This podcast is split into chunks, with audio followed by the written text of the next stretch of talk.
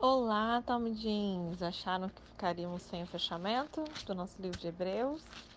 Não, não, não. Vamos finalizar então. Vamos ao capítulo 13, o último capítulo de Hebreus. O livro de Hebreus ele é encerrado com uma série de exortações aos seus leitores, né? De como viver uma vida de fé. Então, pega o seu caderninho aí para você anotar, porque pensa num capítulo que é focado em vida cristã na prática diária. Né? Então, se até agora você ainda ficou confuso ainda, tenho certeza que nesse fechamento você pode ter os seus olhos iluminados aí, amém? Os crentes eles devem se manter em amor, confiantes em Deus. Os fiéis eles devem continuar sendo responsivos, né, aos seus guias e à comunidade em louvor a Deus. É, e depois de duas exortações uma em relação aos líderes e outra oração, o livro ele vai ser concluído com uma doxologia poderosa e algumas rápidas saudações, né? É, vamos ao capítulo 13, verso 1. Seja constante o amor fraternal. Ele já começa aqui mostrando essa vida cristã esboçada quanto ao relacionamento do crente com outras pessoas né? Quando ele fala sobre ser constante no amor fraternal. Não se esqueçam da hospitalidade. Foi praticando-a que, sem saber, alguns acolheram anjos. Lembrem-se do que, dos que estão na prisão, como se aprisionado com eles, dos que estão sendo maltratados, como se vocês mesmos estivessem sendo maltratados. Fala-se tanto sobre empatia hoje em dia, né? É isso aqui que o autor está falando. O casamento ele deve ser honrado por todos, o leito conjugal conservado puro, porque Deus julgará os imorais e os adúlteros. Conservem-se livres do amor ao dinheiro e contentem-se com o que vocês têm, porque Deus mesmo disse: Nunca o deixarei, jamais te abandonarei. Citando aqui o texto de Deuteronômio 31, no verso 6, né? Podemos dizer, pois, com confiança, que o Senhor é o meu ajudador nada temerei. O que me pode fazer o homem? Aqui ele está citando o Salmo 118, no verso 6. Então a gente vê que, em primeiro lugar, foram mencionadas as situações normais. Como lá na Epístola de 1 João, que a gente ainda não estudou, né? Mas ele traz aqui o tema sobre o amor fraternal, o seu afeto fraternal, ele deve permanecer. E uma das constantes evidências de uma vida cristã sadia é a maneira pela qual os irmãos cristãos se dão uns com os outros. Tem gente que se acha muito espiritual, mas se você observar como é que é essa relação com o próximo, a gente vai ver que essa vida cristã não está muito, está meio doentia, está meio fora do eixo, né? É, aqui quando ele fala sobre hospitalidade, por causa da falta de lugares públicos de hospedagem, a hospitalidade também era recomendada, particularmente com referência aos estranhos que conhecem Cristo. Lá em Mateus 25, no verso 31 a 40, né? Oferece o mais íntimo paralelo de sem o saber acolheram anjos, conforme está escrito aqui. Nessas né? obrigações sociais ou relacionamento humano, ele passa a ser mais expandido para incluir aqui pessoas na cadeia, quando ele menciona sobre os encarcerados. Né? A expressão como se presos com eles inclui um pensamento duplo de simpatia e de identificação. Os crentes, eles devem partilhar o que têm com os presos, como se eles mesmos estivessem presos. O uso moderno de se identificar abrange essa ideia. Uma vez que os crentes estão confinados ao corpo terreno, é possível que cada um sofra adversidade ou prisão e por isso deve se simpatizar. Então, é claro que o mais íntimo relacionamento humano, ele deveria exibir todas as graças da vida cristã. Se esses hebreus se encontrassem em Roma ou em alguma outra das mais conhecidas cidades ali do leste do Mediterrâneo, eles estariam vivendo no meio de uma sociedade na qual a castidade e a honra no casamento, porque parece que ele está falando uma coisa que não tem nada a ver. De repente ele solta aqui sobre o casamento. O casamento deve ser honrado. Lembro do que eu sempre digo, de entender o contexto, qual a situação ali daquela sociedade. Por que, que ele vem tocar sobre esse assunto? Né? Então a castidade, a honra no casamento eram coisas desprezadas naquele, naquele local, nessa época. né? Não diferente do, da nossa realidade na cultura atual também, né? E por outro lado também, alguns grupos ou seitas religiosas, eles ensinavam o celibato ou o ascetismo também. O celibato, ele não é uma proteção contra a imoralidade. Mas antes, o casamento honrado é que constitui o tipo de vida mais sadio. A castidade dentro dos laços matrimoniais constitui um forte testemunho cristão. Pessoas devassas, libertinas, elas terão de um dia enfrentar os seus pecados e práticas diante de Deus. Não tem jeito. Todo mundo vai prestar contas. Pode viver do jeito que quiser, mas um dia vai ter que comparecer perante o Senhor, né? E ele menciona aqui também do dinheiro, né? Quanto ao dinheiro, o escritor adverte: seja a vossa vida sem avareza, ou sejam livres do amor ao dinheiro. É, Libertai-vos do amor ao dinheiro, em algumas versões. Na palavra no original, vou ver se eu consigo falar, é afilargiros, que significa sem amor ao dinheiro, tá? Não, é, não significa sem avareza, como em algumas versões está assim, a vossa vida sem avareza. Não é esse significado, significa sem amor ao dinheiro. O modo de vida, né, os nossos costumes, ou a disposição a ser cultivada, é a satisfação com aquilo que se tem, ou as coisas que tendes, como ele diz. Né? E não é simplesmente você se conformar com a vida que você tem, né? com falta, com dificuldades, não é isso. Mas existe sim um contentamento de não haver essa ganância, esse amor mesmo ao dinheiro, né? E se os maus tratos que eram lançados contra esses cristãos judeus, né, por outros mais prósperos, incluíam aí uma referência à sua falta de prosperidade. E isso acontecia também por conta de um muito prático e, e inteiramente neotestamentário né, aviso. E ainda ele continua tendo efeito nos dias de hoje. Em lugar de procurar o conforto dos bens materiais, os cristãos ele devem buscar o seu conforto na presença e provisão do próprio Deus. Conforme ele cita o texto aqui, né? Porque ele não nos abandona, ele não falha. Então nós podemos nos afirmar confiantemente, não temerei, que poderá me fazer o homem? Essa última cláusula, né, realmente uma pergunta. Josué 23, 14, Salmo 118, 6, eles testificam dessa fidelidade de Deus, né? Verso 7, lembrem-se dos seus líderes que lhe falaram a palavra de Deus. Observem bem o resultado da vida que tiveram e imitem a sua fé. Presta atenção que eles não falam sobre o que eles dizem, né? Mas a vida que eles viveram. É prática. Gente que é muito bom no discurso, mas a prática não condiz, cai fora. Né? Verso 8: Jesus Cristo é o mesmo, ontem, hoje e para sempre. Não se deixe levar pelos diversos ensinos estranhos. É bom que o nosso coração seja fortalecido pela graça e não por alimentos cerimoniais, os quais não têm valor para aqueles que os comem. Na igreja, especialmente, todas as graças cristãs elas deveriam ser encontradas. Lembre-se do exemplo que o autor diz aqui, daqueles que foram os primeiros a ensinar sobre a verdade cristã. Eles eram notados por essa apresentação de uma mensagem verdadeira, de um exemplo piedoso. Eles falavam a palavra de Deus e viviam vidas santas até o fim de suas vidas na terra. E aí a gente tem que imitar essa fé que eles tiveram né? Se você não tiver ninguém ao seu redor assim, procure rever aonde você está plantado e até lá se apegue aos exemplos bíblicos. Amém? Isso não é desculpa não, tá? Para não fazer o que é certo. O exemplo, né, seu e deles, ele continua, é a pessoa imutável do Senhor Jesus. Ele é o mesmo.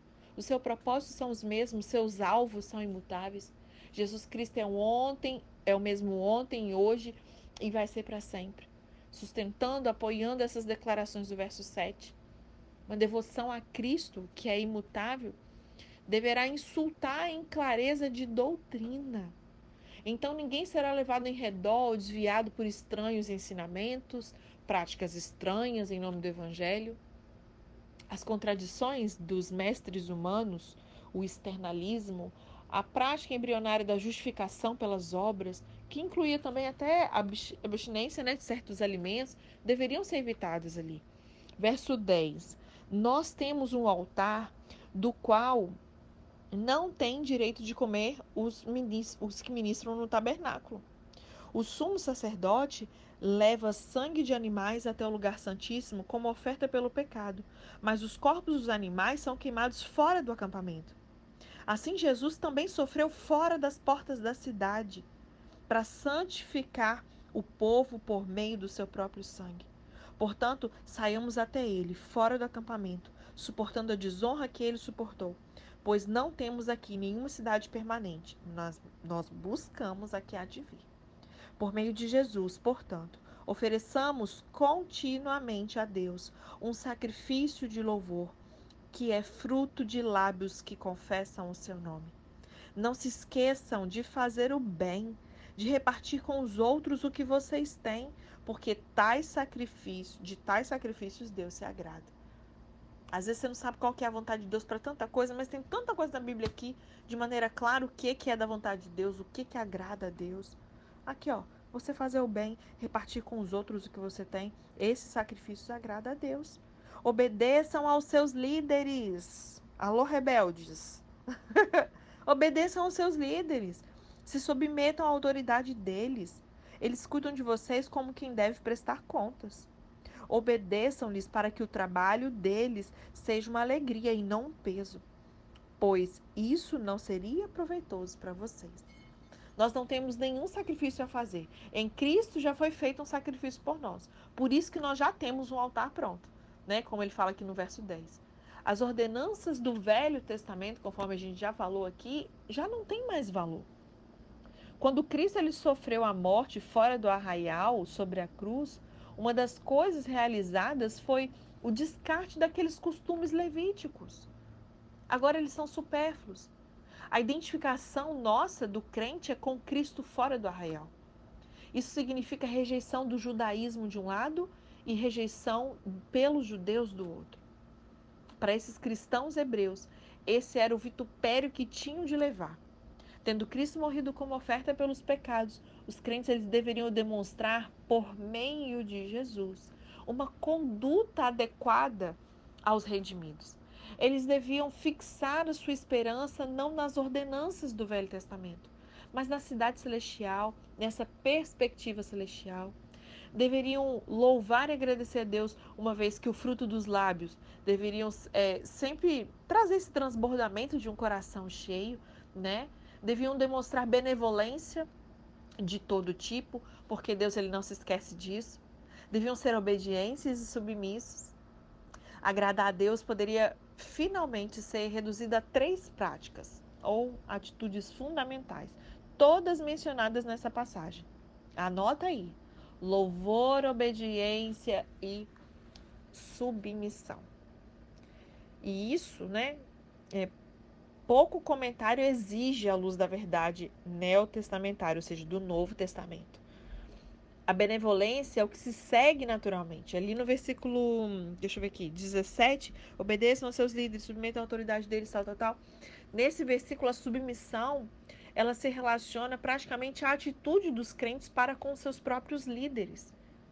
Com essas palavras de responsabilidade colocada ali, né, sobre ambos, discípulos e líderes, o escritor ele encerra essa composição prática, exortatória, que ele começou ali é, no verso 10, né? E o restante aqui vai ser pessoal, do verso 18 em diante, né? Verso 18: Orem por nós. Estamos certos de que nós temos consciência limpa e desejamos viver de maneira honrosa em tudo. Particularmente, recomendo-lhes que orem para que eu lhes seja restituído em breve o Deus da paz, que pelo sangue da aliança eterna trouxe de volta dentre os mortos nosso Senhor Jesus, o grande pastor das ovelhas, os aperfeiçoe em todo o bem, para fazerem a vontade dele e operem em nós o que lhe é agradável, mediante Jesus Cristo, a quem seja a glória para todos sempre. Amém. Irmãos, peço-lhes que suportem a minha palavra de exortação. Na verdade, o que eu escrevi é pouco. Eu quero que saibam que nosso irmão Timóteo foi posto em liberdade. Se ele chegar logo, eu irei vê-los com ele. E saúdem a todos os seus líderes, a todos os santos. Os da Itália lhe enviam saudações. A graça seja com todos vocês. Amém? Então, com alguns aqui poucos pedidos pessoais, né, algumas saudações, uma breve bênção, o escritor conclui. quando ele fala orai por nós, é um pedido pessoal. O escritor ele pede que seja lembrado, né, quando a sua vinda, testemunho e serviço pessoal. E o seu desejo era se encontrar com esses irmãos, e esse é um pedido de oração específico que ele faz, né? Depois ele promete que em troca ele vai orar por eles, especialmente no que se refere à obediência à vontade de Deus, né? Só um minutinho, gente. Oi, filho. Mamãe não sabe, não. USB não, HDMI. Mamãe não sabe, não. Desculpa, gente, vamos lá. É... Tava no seu quarto, eu acho. Ele prometeu que em troca, eu já falei isso aqui, sobre as bênçãos, né? Obediência à vontade de Deus. Deixa eu ver, verso 20 e 21. É, vem aqui meio que numa forma de oração, né? Uma bênção particular àqueles que ouviram, leram a carta, enfim. Ele fala de conforto para enfrentar durante, né? Durante e sob as perseguições, para que eles tivessem acesso e comunhão com esse Deus da paz. Esperança no Cristo ressurreto, literalmente o que Deus tornou a trazer dentre os mortos foi Jesus. Esse cuidado pessoal e pastoral a Jesus nosso Senhor, o grande pastor das ovelhas. Doutrina e teologia, todo conforto, esperança e cuidado pastoral está selado e garantido nesse sangue da eterna aliança, né? E aí ele faz é, alguns pedidos e desejos pessoais, né? No verso 21, é, que vos aperfeiçoe em todo bem, ou em outra versão, é, aperfeiçoe em todo bem para fazerem a vontade dele ou mais corretamente, que Deus realize em vocês o que ainda está faltando. No original tem esse sentido, que Deus realize em vocês o que ainda está faltando. Uau, eu oro para que essa palavra seja sobre a minha e sua vida hoje. Que Deus realize na minha e na sua vida o que ainda está faltando. Esse pedido ele transmite o desejo do autor, né, de que os crentes pudessem se encaixar adequadamente em suas tarefas, sem fraqueza, faltas ou falhas, os crentes, eles precisam. Gente, nós precisamos ter esse entendimento, que nós precisamos ser aperfeiçoados. No original aqui a palavra é catartizo. Conhecer e fazer a vontade de Deus. Já que Deus opera em nós, nós desejamos trabalhar para Ele em submissão e uma obediência devotada. Agradar a Deus através de Jesus Cristo. Só o Filho que habita em nós e opera em nós através do Espírito Santo e da palavra de Deus pode levar a agradar a Deus.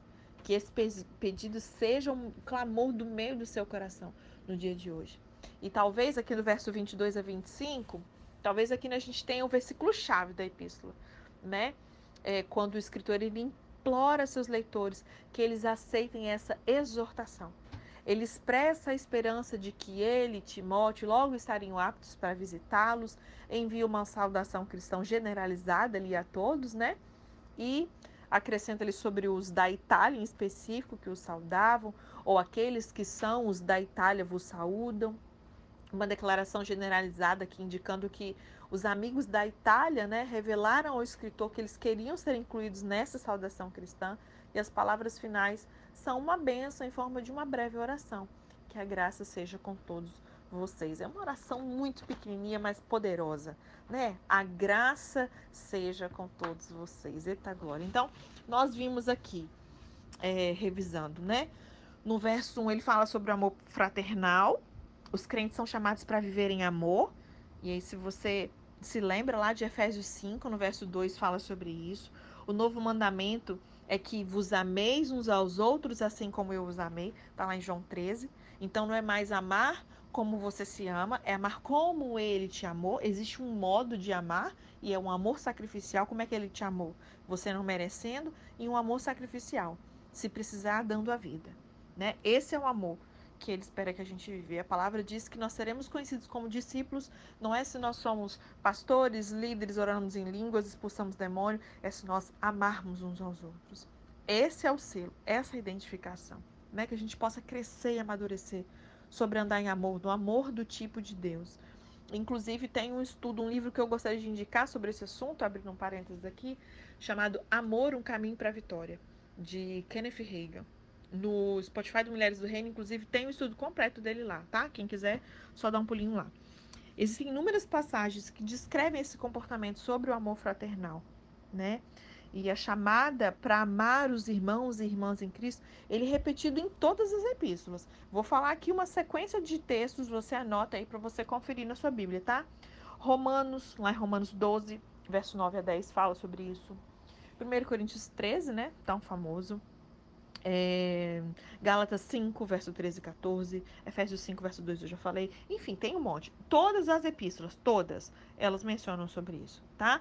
Aqui nesse verso 1, né, sobre o amor fraternal ainda, o escritor, ele conclama os cristãos ao amor fraternal, porque todos são membros da família de Deus. Até aquele que você não gosta muito, aquele irmão que é chato, aquele irmão que é inconveniente. Nós somos tudo a mesma família, né? Experimentaremos essa unidade quando a gente entender uns aos outros, esse estender esse amor familiar, né? Você pode conferir Colossenses 2,2 também, que vai acrescentar aí. É... 1 João 3, verso 16 a 18, você pode ler também. Nós seremos compelidos a partilhar dos recursos materiais e espirituais com os outros. Né? Isso também andar em amor. É... Eu amo o versículo 2 também, que ele fala que você pode ter hospedado anjos sem saber, né? Não ter consciência de tratar-se de anjos. Alguns visitantes recepcionados por santos do Antigo Testamento eram anjos. A gente vê isso lá em Gênesis 18, no verso 1 a 5. Vemos também no capítulo 19, verso 1 a 2, né? É, verso 3, identificados com, os, identificados com os oprimidos. Uma coisa é você dar boas-vindas ao estrangeiro. Uma outra coisa é você sair em busca daqueles que necessitam de ajuda.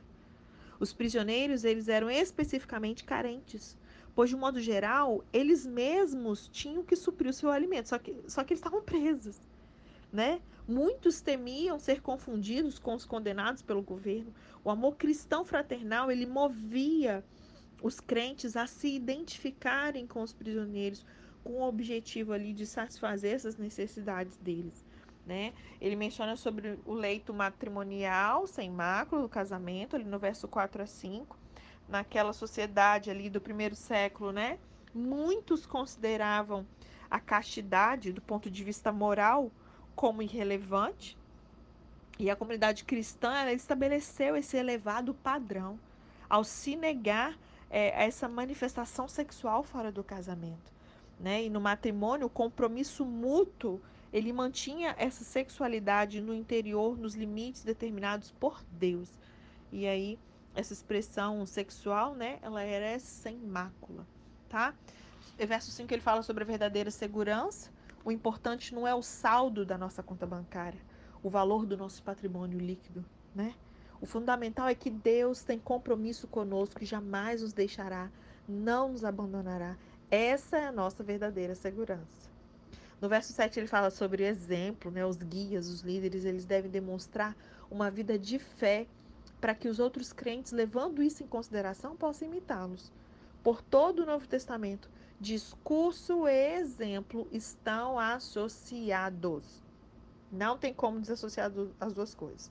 Tanto a doutrina correta, ortodoxia, quanto o viver correto, ortopraxia são exigidos dos dirigentes da igreja de Deus. Amém? Amém, né? Posso ouvir um amém bem alto agora. Verso 10, ele fala sobre o nosso altar. Nosso altar é a cruz, o nosso sacrifício é Cristo, o sangue sobre o altar é do Filho de Deus. O Cristo deixa o, o, escritor ele deixa isso claro durante todo o livro. Nós vimos isso assim de maneira repetida, né? o judaísmo e cristianismo não são intercambiáveis, amém? Então você não precisa trazer judaísmo para dentro do seu cristianismo, tá? Não precisa. Maíra, mas eu gosto de trazer as festas judaicas, eu gosto, na minha igreja a gente gosta, e gosta de arca, da aliança, não sei o que, amém. Mas você precisa saber que não precisa, tá bom? É, os crentes judeus a quem ele se dirige, né, de uma maneira figurativa, eles ultrapassaram os muros de Jerusalém, deixando para trás aquela fé mais antiga, aquela, aquela aliança anterior, né? E ele finaliza trazendo essa observação sobre obedecer, né, aos líderes, ser submissos. É, o texto original ele deixa claro que obedecer a Cristo como Senhor não se trata de uma obediência cega ou uma submissão a determinada personalidade Fica mais fácil a gente entender o sentido grego na seguinte, seguinte paráfrase. Ó, o sentido no original, quando foi escrito, era assim: permanecei responsivo às pessoas que Deus proporcionou como guia e deixe-se persuadir por elas. Isso é adequado porque os líderes, eles são comissionados a cuidar de nós. Se você que está me ouvindo, você é líder, preste atenção. Você foi comissionado a cuidar de pessoas. Pessoas que não são suas, ovelhas que não são suas, são ovelhas do Senhor. A gente não pode esquecer disso, né? E são responsáveis por isso diante de Deus. Os que o comprovam por suas vidas exemplares, ensinamento consistente, eles são dignos de respeito e com certeza fazem por merecer. Amém? Vamos ler na versão a mensagem então para a gente finalizar. Jesus não muda, glória a Deus por isso. Estejam bem uns com os outros, unidos pelo amor, sempre prontos para oferecer uma refeição, uma pousada se alguém precisar. Sejam hospitaleiros, pois alguns eles recebem anjos em casa sem saber. Tratem os prisioneiros como se estivessem presos com eles. Cuidem das vítimas de abuso como se o que aconteceu com elas tivesse acontecido com vocês. Honrem o casamento. Mantenham a pureza sexual entre marido e esposa. Deus não aprova o sexo casual e ilícito. Hospitalidade é a prática diária de manter sacrifício por perto e uma situação imediata. Toda comida à mesa é vida que foi oferecida para que outros possam ser sustentados. Uma refeição comum é, na verdade, uma extraordinária reunião de vida. Tudo que foi servido precisou ser colhido, transportado, entregue. Depois precisou ser cortado, fatiado, triturado, moído, assado, cozido, enfim, temperado, colocado ali decorado. Enquanto a refeição é servida e comida, se desenvolve um ato de comunhão, conversa, emoção, prazeres sensoriais, orações. Depois disso é hora de limpar, lavar, né, donas de casas? Guardar o que sobrou, preparar e adiantar algo para uma refeição seguinte. Uma teia complexa de envolvimento está por trás, ao redor da mais simples refeição que nós servimos ou que nos é servida. Preparar, servir e comer o alimento talvez seja o processo cultural mais complexo com o qual nós, humanos, nos envolvemos. O compartilhar das refeições é a mais comum das tarefas humanas e, ao mesmo tempo, a mais extraordinária, a mais terrena e a mais celestial ao mesmo tempo, a mais rotineira e a mais espiritual. Também mais uma observação. Se você quer entender um pouco mais sobre isso, né, nós temos também um estudo completo sobre o poder da experiência da mesa.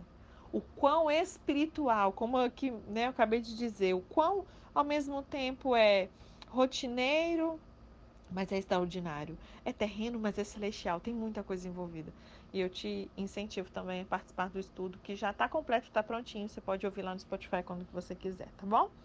Não fiquem obcecados por adquirir bens materiais.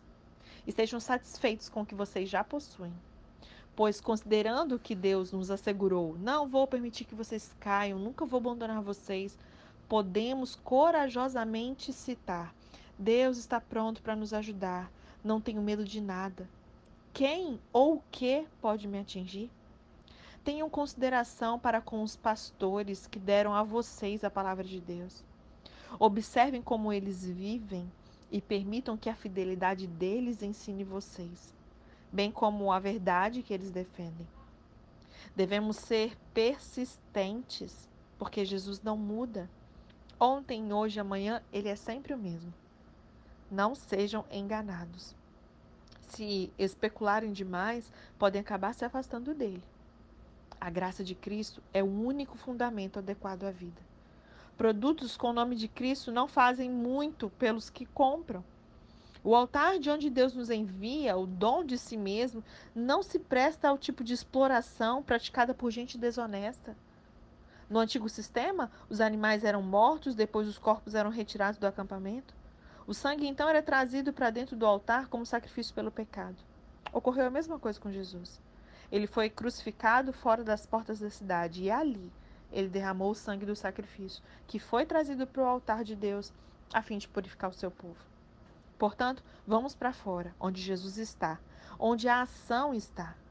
Não devemos pensar em privilégios, mas em assumir a nossa parte no sofrimento de Jesus. Esse mundo que fica do lado de dentro não é nosso lar. Esperamos a cidade que está por vir. Vamos para o lado de fora com Jesus. Não mais derramando o sangue de sacrifícios de animais, e sim com louvores dos nossos lábios a Deus, em nome de Jesus. Não pensem que por achar que tudo está tudo resolvido, vocês poderão se tornar preguiçosos e não fazer nada pelo bem comum. Não. Compartilhe o que você tem com os outros. Deus ele tem prazer especial em atos de culto, um tipo diferente de sacrifício, que tem lugar na cozinha, no local de trabalho, na rua. Sejam obedientes aos seus pastores, ouçam o conselho deles. Eles estão atentos à condição da vida de vocês e trabalham sobre a estrita supervisão de Deus. Contribuam para que a liderança dele, do seu pastor, do seu líder, seja alegre, seja leve, não penosa. Por que tornar as coisas mais difíceis para ele? Sejam obedientes a seus pastores. Por último, orem por nós. Não temos dúvida quanto ao que fazemos ou o porquê fazemos, mas é um trabalho difícil e nós precisamos das suas orações. Tudo que nós queremos é viver bem na presença de Deus. Orem para que nós possamos nos reunir em breve. Que Deus, que reúne todas as coisas e torna todas as coisas completas, que estabeleceu a marca permanente do sacrifício de Jesus, o sacrifício do sangue que selou essa aliança eterna, que trouxe de volta Jesus, o nosso grande pastor, levantado e vivo dentre os mortos, que agora reúna vocês e os presenteie com tudo o que vocês precisam para agradá-lo. Que Deus faça de nós aquilo que dê mais prazer a Ele, por meio desse sacrifício de Jesus, o Messias. Toda glória seja dada a Jesus para sempre e eternamente. Amém, amém, amém. Amigos, por favor, levem muito a sério o que eu escrevi a vocês. Levem muito a sério o que vocês ouviram nessa jornada de Hebreus, tá? Ele diz assim: escrevi da maneira mais resumida que eu pude. Portanto, há muita coisa que eu não falei. Vocês vão gostar de saber que Timóteo saiu da prisão. Se ele ver logo, vou com ele visitar vocês. Transmitam a palavra de saudação aos seus pastores e a todas as congregações. Todos aqui da Itália enviam lembranças. A graça seja com cada um de vocês. Amém? Deus te abençoe.